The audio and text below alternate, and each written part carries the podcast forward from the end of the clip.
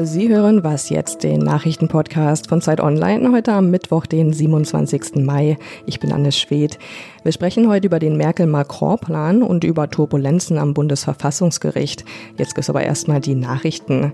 Die Kontaktbeschränkungen in Deutschland wegen der Corona-Pandemie werden bis zum 29. Juni verlängert. Darauf haben sich Bund und Länder geeinigt. Die Länder dürfen aber ab dem 6. Juni schon Lockerungen erlauben, zum Beispiel, dass sich bis zu zehn Menschen oder auch Angehörige zweier Haushalte in der Öffentlichkeit treffen dürfen. Was die Aufhebung der weltweiten Reisewarnung betrifft, da wollte sich die Bundesregierung eigentlich heute festlegen, festlegen. Das Thema wurde aber jetzt auf die nächste Kabinettssitzung am 3. Juni verschoben. Grund sei offenbar Protest der CSU. In Spanien beginnt heute eine zehntägige Staatstrauer um die Opfer der Corona-Pandemie. Es ist die längste offizielle Trauerperiode in Spanien seit dem Sturz von Diktator Francisco Franco und der Wiederherstellung der Demokratie 1977. Unter anderem sollen an allen öffentlichen Gebäuden die Fahnen auf Halbmast wehen. Spanien ist eines der am schlimmsten von der Corona-Pandemie betroffenen Länder Länder in Europa. Redaktionsschluss für diesen Podcast ist 5 Uhr.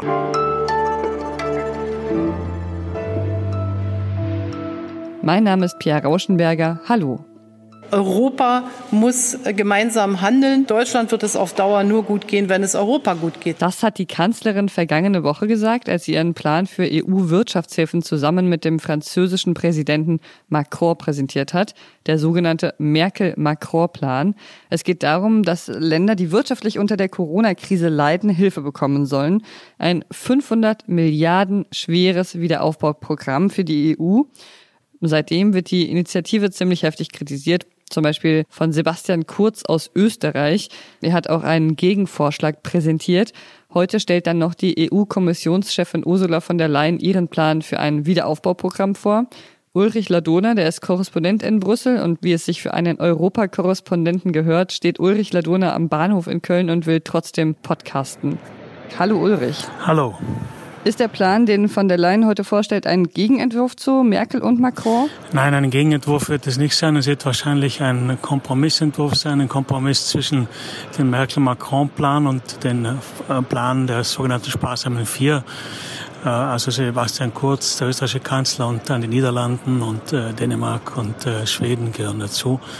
Das wird ja ein Kompromissvorschlag werden. Was genau umfasst denn nochmal dieser Merkel-Macron-Plan? Der Merkel Grand-Plan sieht äh, diese 500 Milliarden Euro vor, die dazu dienen sollen, die Folgen der Pandemie in Europa zu bekämpfen und die vor allem Staaten zufließen sollen, die besonders betroffen sind.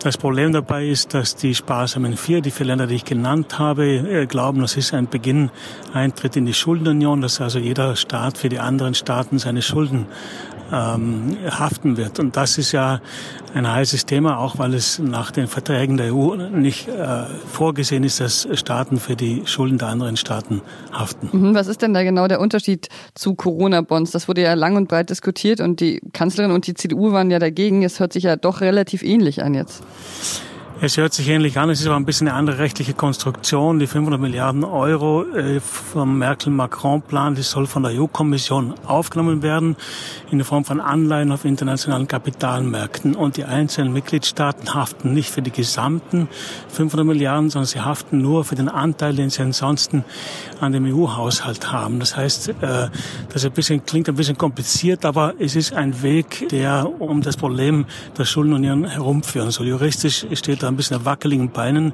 aber ist wahrscheinlich doch durchführbar. Jetzt wird von der Leyen einen Kompromiss vorschlagen. Wie könnte der aussehen? Was glaubst du? Naja, es gibt einen Streitpunkt, vor allem, äh, der sich entzündet hat. Es geht ja nicht so sehr um die Summe der Hilfen, sondern es geht vor allem um die Frage, wie bekommen die Länder die Hilfen bekommen sie in Form von Zuschüssen, das heißt nicht rückzahlbare Zuschüsse, oder sind es Darlehen, die dann äh, Kredite sind, die dann verzinst zurückgezahlt werden sollen. Sparsamen 4 beharren auf Kredite und Merkel und Macron äh, sagen, es sollen Zuschüsse sein. Und äh, der Kompromissvorschlag von von der Leyen wird wohl beides vorsehen, einen Anteil Zuschüsse und einen Anteil Darlehen. Das ist natürlich hoch umstritten. Am Ende muss sie einen Kompromiss finden, weil alle 27 Mitgliedstaaten diesem Recovery-Fonds zustimmen müssen. Es herrscht ein Einstimmigkeitsprinzip. Äh, ja, danke Ulrich, dass du dir Zeit genommen hast, auch wenn du gerade am Bahnhof stehst, äh, auf dem Weg Richtung Brüssel wieder. Gerne.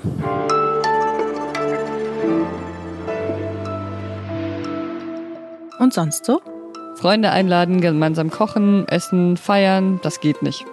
Doch, sagt Rami Ismail, zumindest virtuell. Er wollte Ramadan nicht alleine feiern und hat deshalb zu einem Videospiel Animal Crossing auf eine digitale Insel eingeladen. Und dieses Animal Crossing, das ist zu Corona-Zeiten so eine Art Kultspiel geworden. Vielleicht, weil es etwas von Realitätsflucht hat. Man kann da auf einer einsamen Insel zelten und glitzernde Fische fangen. Alle sind ganz lieb und nett dort. Und nicht nur Rami ist auf die Idee gekommen, Freunde dort zu treffen. Viele Leute feiern gerade Feste über Videospiele mit ihren Freunden. Und meine Mitbewohnerin, die plant sogar mit Kunststudierenden eine Ausstellung in Animal Crossing. Tja, manchmal ist die virtuelle Realität eben doch besser als die reale Realität.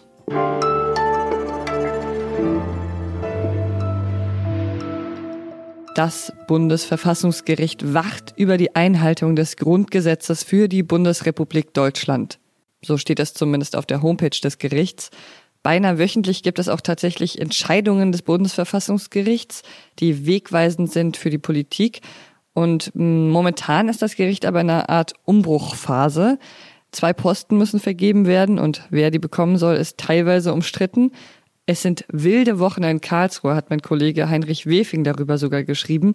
Er ist der Leiter des Ressorts Politik und hat auch selbst Jura studiert. Hallo Heinrich. Hallo Pia. Was ist denn da genau los am Bundesverfassungsgericht? Ja, da ist eine Menge los. Ähm, es hat zwei spektakuläre Urteile gegeben. Einmal ähm, über die Auslandsaufklärung des Bundesnachrichtendienstes, des deutschen Auslandsgeheimdienstes.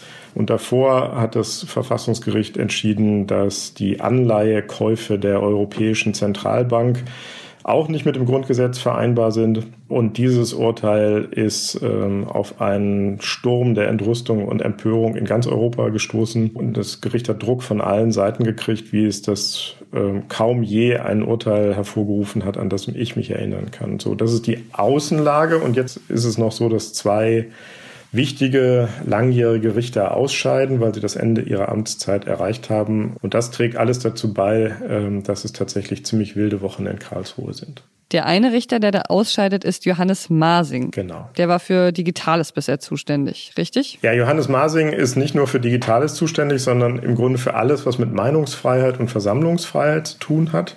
Also zwei der wichtigsten politischen Grundrechte aus dem Grundgesetz und sein Nachfolger oder seine Nachfolgerin ähm, würden ganz wesentlich äh, entscheiden darüber, wie es in Zukunft mit der Meinungsfreiheit vor allen Dingen im digitalen Raum weitergeht.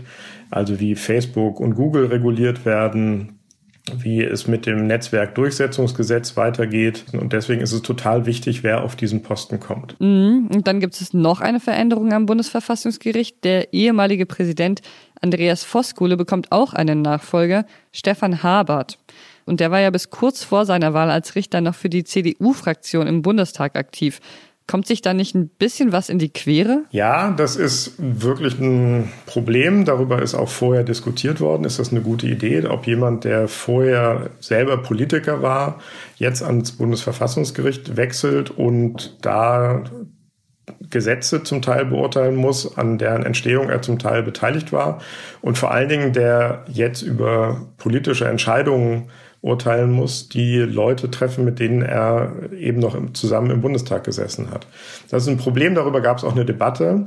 Das ist aber nicht zum ersten Mal so, sondern das hat es früher immer wieder schon gegeben. Und wenn man sich am Verfassungsgericht selber umhört, sagen die, naja, so zwei, drei Politiker unter den 16 Richterinnen und Richtern äh, ist nicht schlecht, weil die auch Erfahrungen mitbringen und wissen, wie der politische Betrieb läuft. Es sollten halt nicht alles Politiker sein. Das ist, glaube ich, auch ein ganz gutes Argument. Trotzdem bleibt es schwierig. Das ist ein Rollenkonflikt. Äh, mit dem kann man sehr souverän umgehen, aber der lädt auch immer zu Kritik am Gericht ein. Das ist ein Problem, das nicht weggeht. Und was heißt das fürs Bundesverfassungsgericht? Wird das Habart-Gericht jetzt anders als das Voskuhle-Gericht bisher? Das glaube ich ganz sicher. Ähm, also Voskuhle war sehr prägend für das Gericht. Er war ähm, jemand, der sehr auf Kommunikation nach außen gesetzt hat, der immer wieder versucht hat, ähm, das Verfassungsgericht als Bürgergericht zu etablieren oder den Menschen auch nahe zu bringen. Das ist ein Gericht für die Bürger.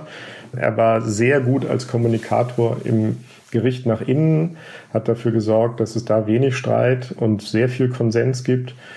Kleines Beispiel, er hat dafür gesorgt, dass die Richterinnen und Richter sich alle duzen, was noch vor ein paar Jahren äh, undenkbar gewesen wäre am Verfassungsgericht. Das ist eher so eine ehrwürdige, auch ein bisschen elitäre Institution, wo sich ganz viele sehr kluge Menschen begegnen dass die sich jetzt alle duzen und manchmal auch zusammen Skifahren gehen, das ist schon eine große Veränderung. Voskula hat mal gesagt, was wir da machen, ist im Grunde nochmal uns die großen Fragen die die Politik entschieden hat, nochmal vorlegen. Er hat das eine Reflexionsschleife genannt. Bislang äh, hat das Gericht damit sehr häufig so den Mainstream in der Bevölkerung getroffen und genießt deswegen sehr, sehr viel Vertrauen in der Bevölkerung. Ja, den Eindruck habe ich auch so in meinem Bekanntenkreis. Also es muss nicht immer so bleiben, dass ein Gericht gut funktioniert und viel Vertrauen genießt, sondern das hängt von den Leuten ab, vom Präsidenten und von den Richtern. Und deswegen ist das keine triviale Frage, wer da Richter ist und wer da Präsident ist. Ja, gut, dass wir darüber gesprochen haben. Vielen Dank für das Gespräch, Heinrich. Danke dir, Pia. Bis bald. Ciao. Und wenn Sie noch mehr Lust haben auf Politik und Podcasts, dann hören Sie doch mal rein in das Politikteil, der Politik-Podcast am Wochenende von Heinrich Wefing und seinen KollegInnen. Und ich bin heute Nachmittag wieder dran. Dann hören wir uns wieder, wenn Sie mögen. Bis dahin, machen Sie es gut. Muss man denn dafür können, um so jemanden, so einen fast schon Universalgelehrten und auf jeden Fall einen profilierten Bundesverfassungsrichter äh, abzulösen? Naja, also formal muss man 40 Jahre alt sein und äh, das zweite juristische Staatsexamen abgelegt haben. Ähm, dann kann man gewählt werden. Aber für diese Stelle wäre es verdammt gut, mal salopp gesagt, äh, wenn man sich in dem Thema Versammlungsfreiheit, Meinungsfreiheit und die ganzen technologischen ähm, Aspekte von Internet, ähm, von europäischem Recht, von Globalisierung.